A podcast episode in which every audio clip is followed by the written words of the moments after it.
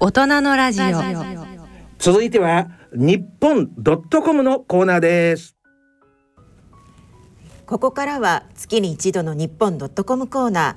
ー。日本のニュースを7つの言語で世界に発信する日本ドットコムのスタッフと一緒にお送りします。進行は私人とたえがお送りいたします。今日はウクライナ出身のエディターバチェスラブ・オニスチェンコさんとアーティストの宮崎健介さんをゲストにお迎えしております。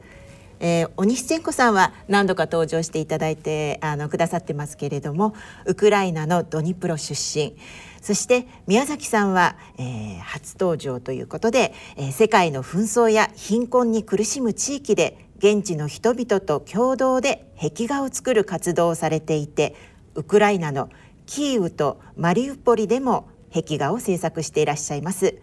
えー、私の目の前に今宮崎さんお座りなんですけれども、はい、ピンクと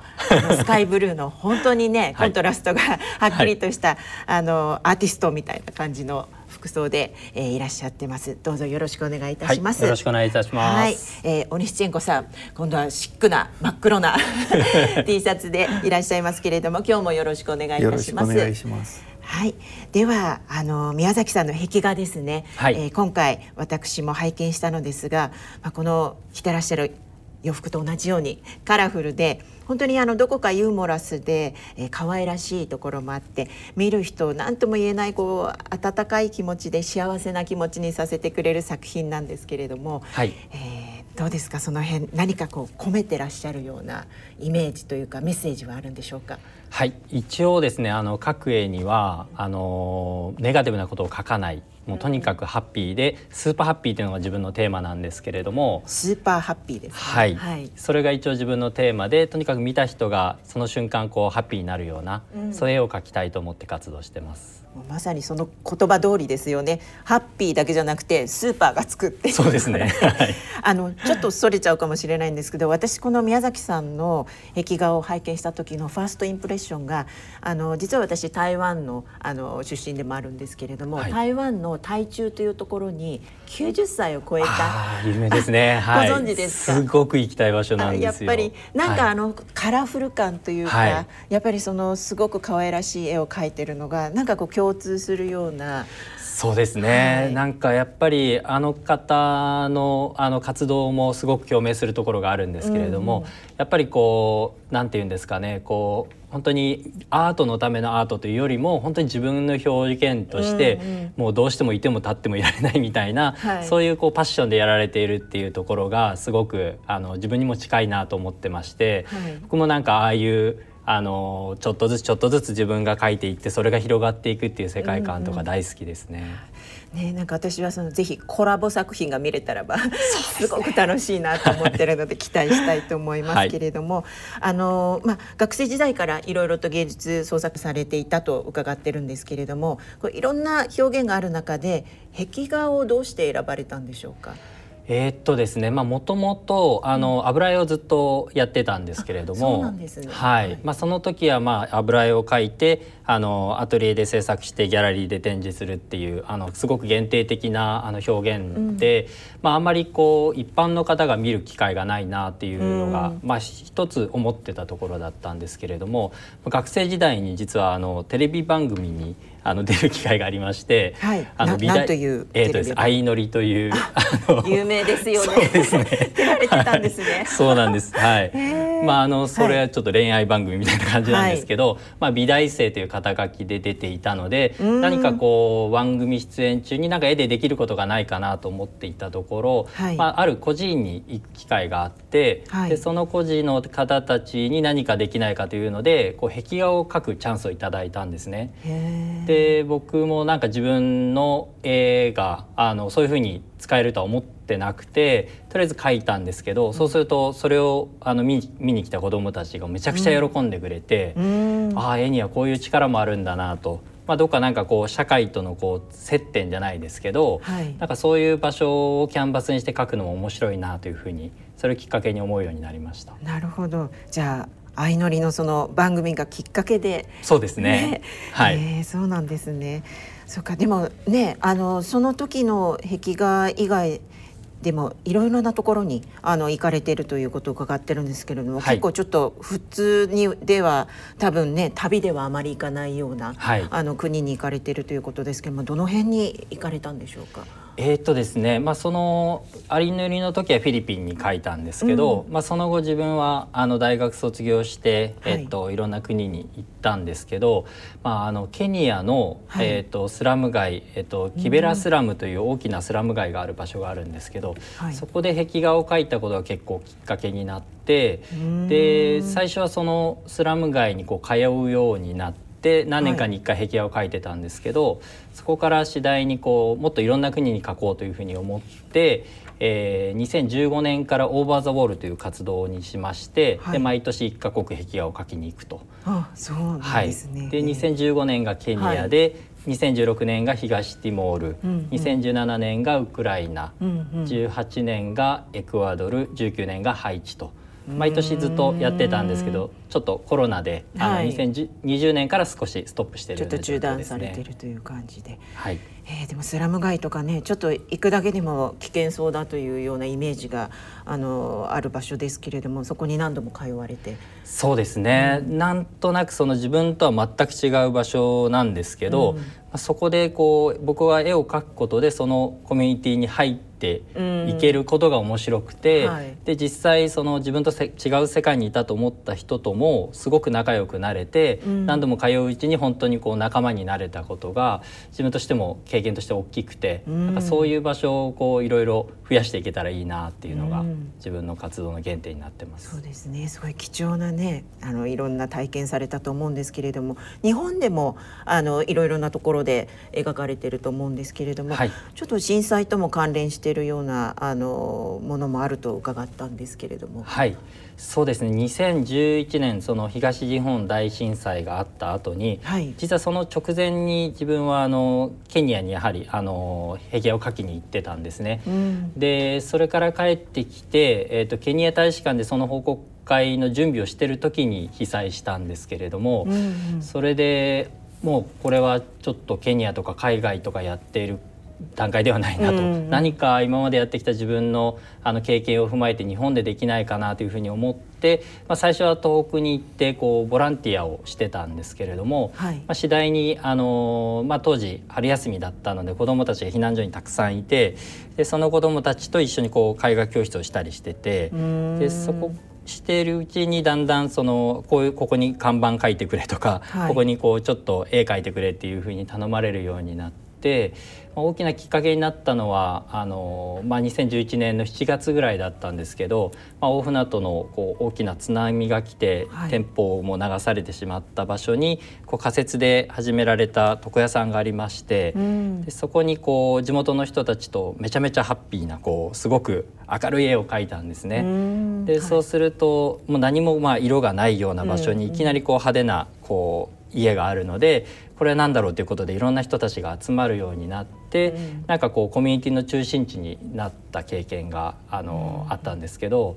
それをこうきっかけにすごくこうあ絵でもっとできることがあるんじゃないかなというふうに思うようになりました。うんそうですね。本当に元気とねパワーをこう与えているような感じで今お話を伺っただけでも感じたんですけれども先ほどおっしゃってたその「オーバー・ザ・ウォール」という、はい、あのシリーズの中で、ま、2017年にあのウクライナに壁,、壁画を描かれたとおっしゃってましたけれども、はい、そのそもそもそのウクライナで壁画を作ることになったそのきっかけみたいなことをお話ししていただけますか？はい。えー、っとまあ2015年からそのオーバー・ザ・ウォールという活動を始めて最初はそのケニアのスラム街に行って次の年は東ティモールと、まあ、自分があの行きたい場所に自分でこう交渉して行っていたんですけれども、この2017年のウクライナに関してはたまたまその活動を見てくださった、はい、あの UNHCR のあの職員の方がいらっしゃって、で、まあ、その当時、えっとまあ、ちょっと,、えっとロシア派とのこう紛争があのすでに起こってまして、うん、でウクライナというウクライナのあのマリウポリっていう場所があのその当時こう国内避難民たちをこう受け入れる場所としてあのいろんな避難民たちをこう受け入れて一緒に暮らすっていうこう場所になってたんですね。はい、でそこで UNHCR が活動していてあの平和の象徴となるような壁画を描ける人がいないかということで探されていてで、まあ、あのそこでコラボレーションして一緒に壁画を描くという流れでした。えー、えじゃああのそれまでウクライナマリウポリとかそういう国とか地名は、はい、あの宮崎さん聞いたことがありましたか？いやもう実は全然分かってなくて ウクライナっていう場所がどういう場所かということも本当にほとんど知らない状況でした。うんなるほど。ねオニシチェンコさんそのウクライナに壁画というのはそもそもそういうねカラフルなものとか、そういうのっていうのは多いんですか？アートは。元からそういう絵はそんなに多くはなかったんですが、はい、あの2014年にあ新ロシア派のヤヌコービッチ大統領があ失脚したマイダン革命がありましたね。うん、そういうきっかけで あ、まあ、ウクライナは壁画アートがブームになって実はアーティストだけじゃなくて小説家も詩人も、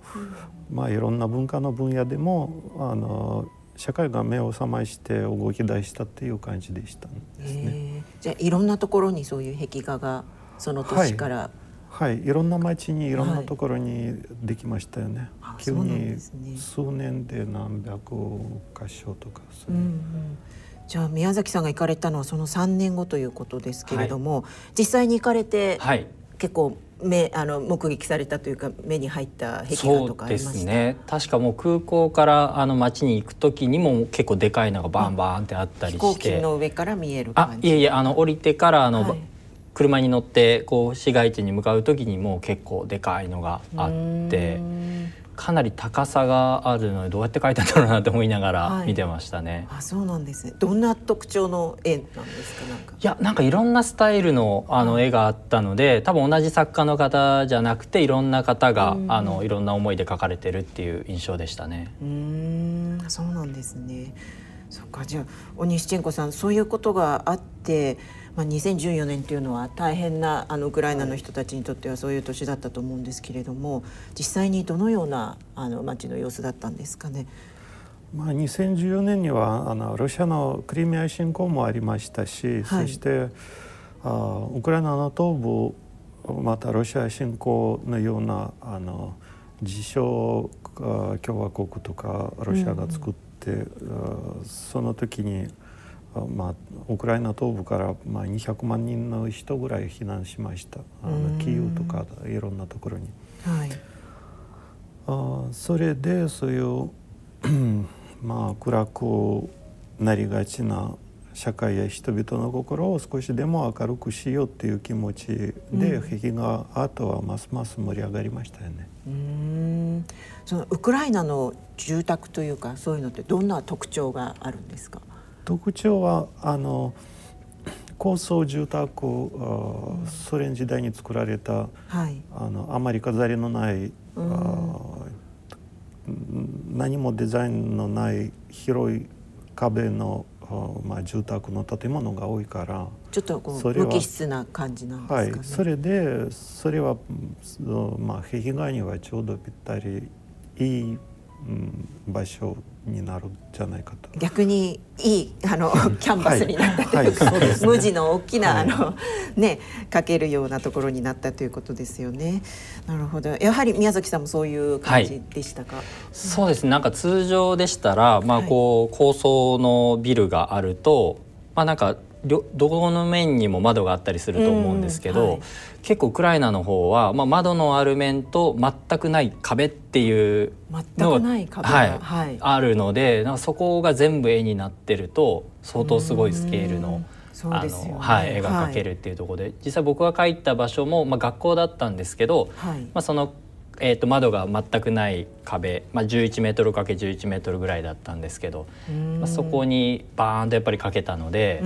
それはすごくあのなかなかあの日本ではないあの壁面だったなと思いますけど、他の国でもあんまりそういうのはないそうですね。あの、まあ、さらにこうすごい抜けが良いというか、うん。うん、あの壁がドーンとあってそうすごく遠くから見えるみたいに、はい、こう近接してなくていきなりその壁というか建物がボーンってあったりするので、うん、なんか非常にこう面白いというか壁画を描く人間からするとすごく面白い あの作りっていう感じがしましたね。えー、まさにじゃあ宮崎さんのために準備されたキャンバスのようだったんですね。その2017年に行かれた時の状況というのを少しあの思い出していただけますか？はい、えーとまあ、やはりあのニチェンコさんがおっしゃったようにその2014年のまだあの傷跡じゃないですけれども、うん、やっぱり残ってまして、はい、あのキエフと、えー、マリウポリ両方行ったんですけれどもキエフの方はあの、まあ、町としては落ち着いている状況だった印象があります。うんはい、ただマリウポリの方は、まあ、あのそこは激戦区あのそこでの紛争が実際に行われていたこともあり、まあ、例えばあの警察庁がもう銃撃戦であった後にも廃墟と化しているような建物があったりですとか、まあ、実際自分が書きに行ったあの場所はあの、まあ、今も紛争がちょっと続いているような状況で、はい、まあ、夜中にちょっとあの砲弾の音が聞こえるとか、はい、そういうようなことも聞こえていたのでやはりちょっと緊張感はあるような感じでしたね。そうなんですね。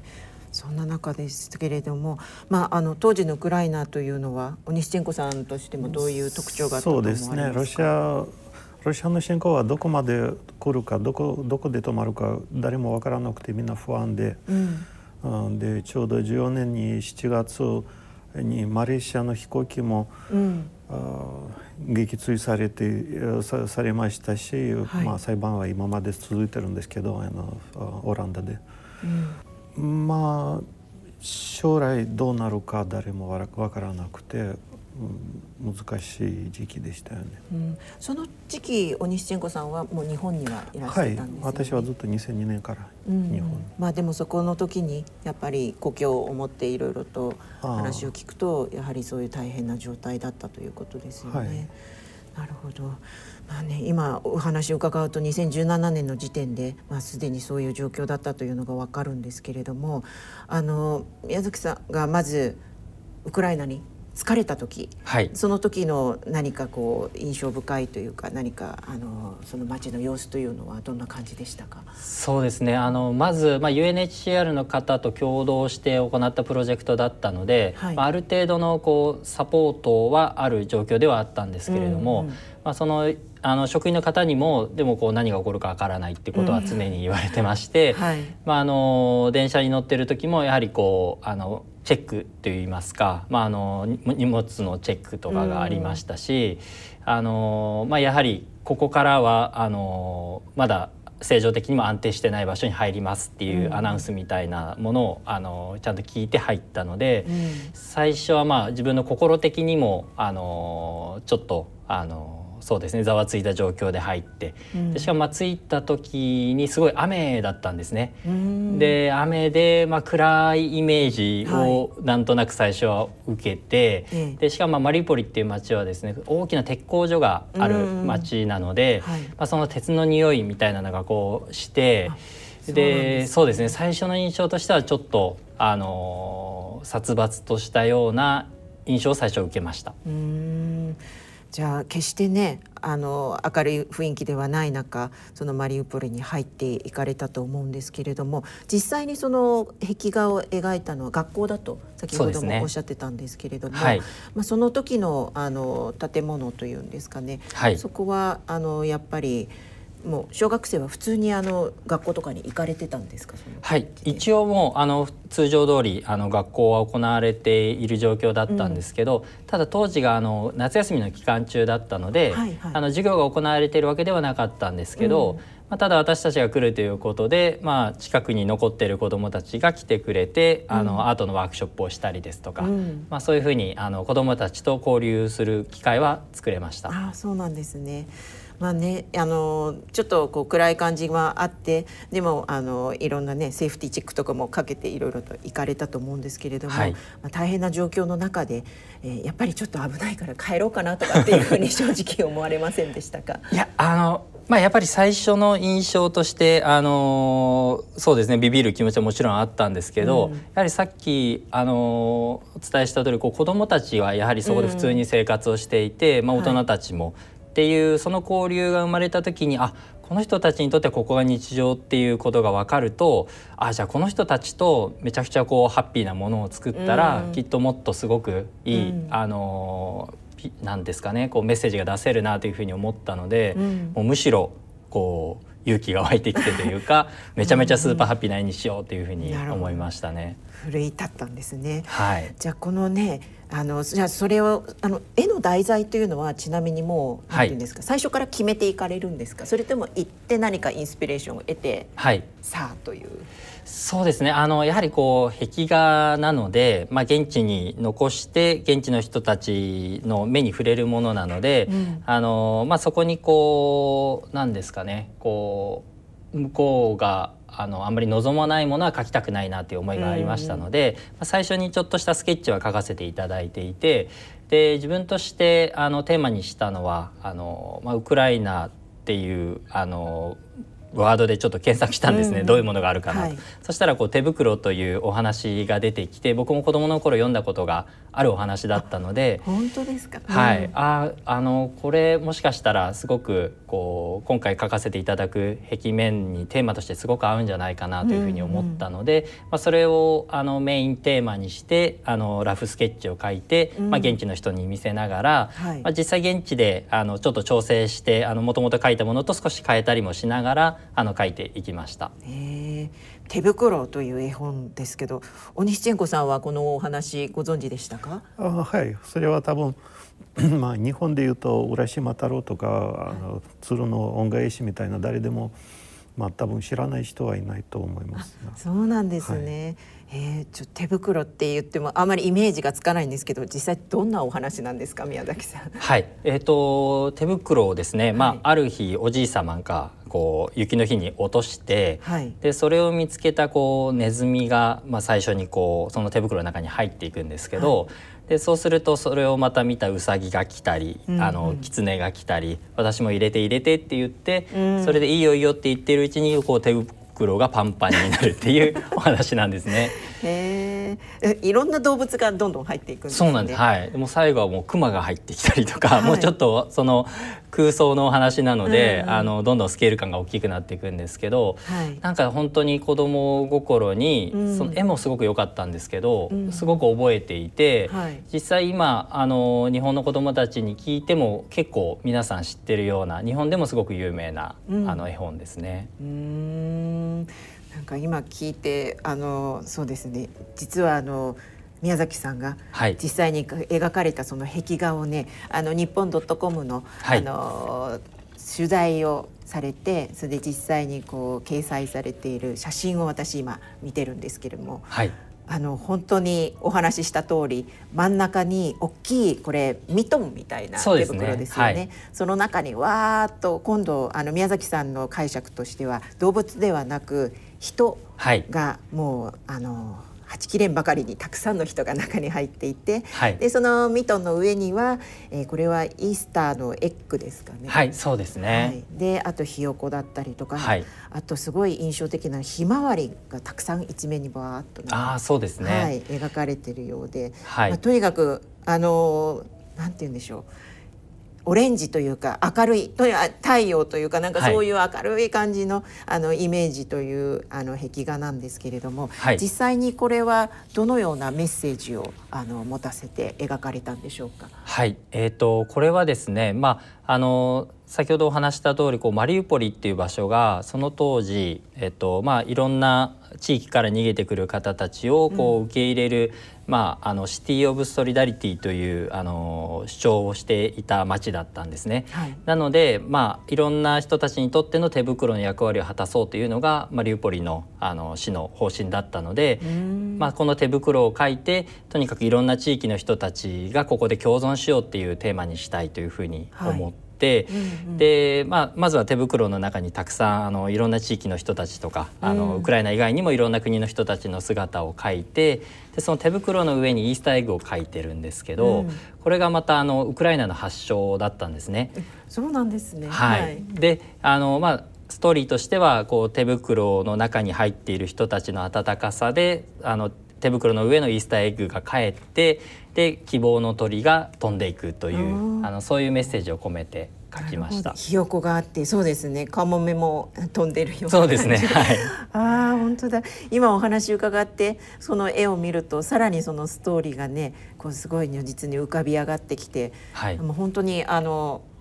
勇気をもらえるというか温かさが感じられる壁画ですね。あのちなみにこれ描くのに大体どれぐらいの日にちがかかったんですか？えっ、と大体このマリウポリの壁画は3週間ぐらいかけて描いたんですけれども、まあ実際描いたのはもう僕だけではなくて、はい、あの現地の人たちにたくさん手伝っていただいたりですとか、はい、まあワークショップをした子どもたちもあの描いてくれたので、もう延べ200人ぐらいの人たちみんなでこう描いた絵になります。えー、じゃあ皆さんにとってもね自分が成長していくにつれてこの絵を見ると、はい、あのパパとママがここで書いたんだよとかっていうお話もね、ね、出てきそうですよね。はい、その間あのずっと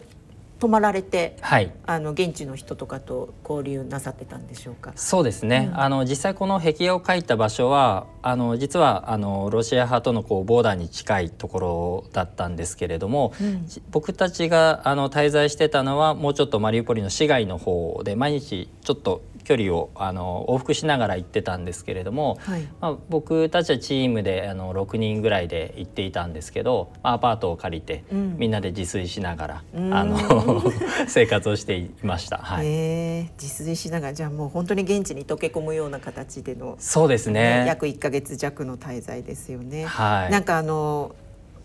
こう印象に残って美味しかった料理とかそういうのありますか、はい、ありますね。あの、うん、マリウポリは、まあ、実はギリシャ人の方が多くいらっしゃって、うん、あのギリシャの料理がすごく美味しかったのを覚えているのと、うん、あと最初は結局あの日本から来たやつがいるみたいな感じで、はい、こう人がわーってくるんですけど言葉がやっぱりわからないので、ええ、なかなか交流できなかったんですけど次第次第にこう身振り手振りでみんながこう交流してくれるようになって、うんうん、そうするとこううちでご飯食べに来いよとかって言ってくださったりですとか。その家庭のボルシチを食べさせていただいたりですとかなんかそういう交流が生まれてきて、ん、なんか本当にこうあのみんなでこう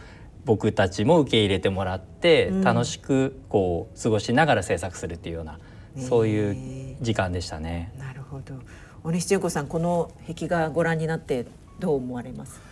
あとてもまあ明るい気持ちですね。うん、まああとウクライナの象徴っていうあのシンボルと言ってもいい、まあ、ひまわりとか、イースターエッグとかイースターエッグ特にあの復活のシンボルでもあるし、うんうん、つまり、まあ、ウクライナはこれから復活の、まあ、祈りが含まれてるっていうか、うん、あまあ、とても気に入りました。あよかったですね。でもねこの春あの、まあ、現在もねマリウポリ戦火に包まれているような状況なんですけれどもちょっととっても心配なんですけどこの壁画は今どのような状態になってるんでしょうか？はいえー、っとまあ、実際あのマリウポリの指令がたくさんいるので、まあ、この軍事侵攻が始まってから連絡を取っていて、うん、でなかなか最初は連絡はやはり現地の方と取れなかったんですけれども、うん、まあ、しばらく時間が経って、えー、っとまあ、ポーランドに逃れたりですとかされる方から連絡をいただいて。ていく中で一人の方が逃げる直前にわざわざこう壁画まで行ってくださって写真を撮ってくださった方がいて、でそれを見た時にまあ実はあのもう砲弾のこう跡が生々しくあの残っていてそうなんです、ね、はい。あの、建物自体は残ってるんですけれども、うん、壁には穴が開いていたり、うん、またあの隣の建物は全てもう倒壊してしまっていたりですとかそんな状態なんですね、はい、なので、うん、まあすごく郊外ですけどそれでもこれだけの被害があるっていうことは、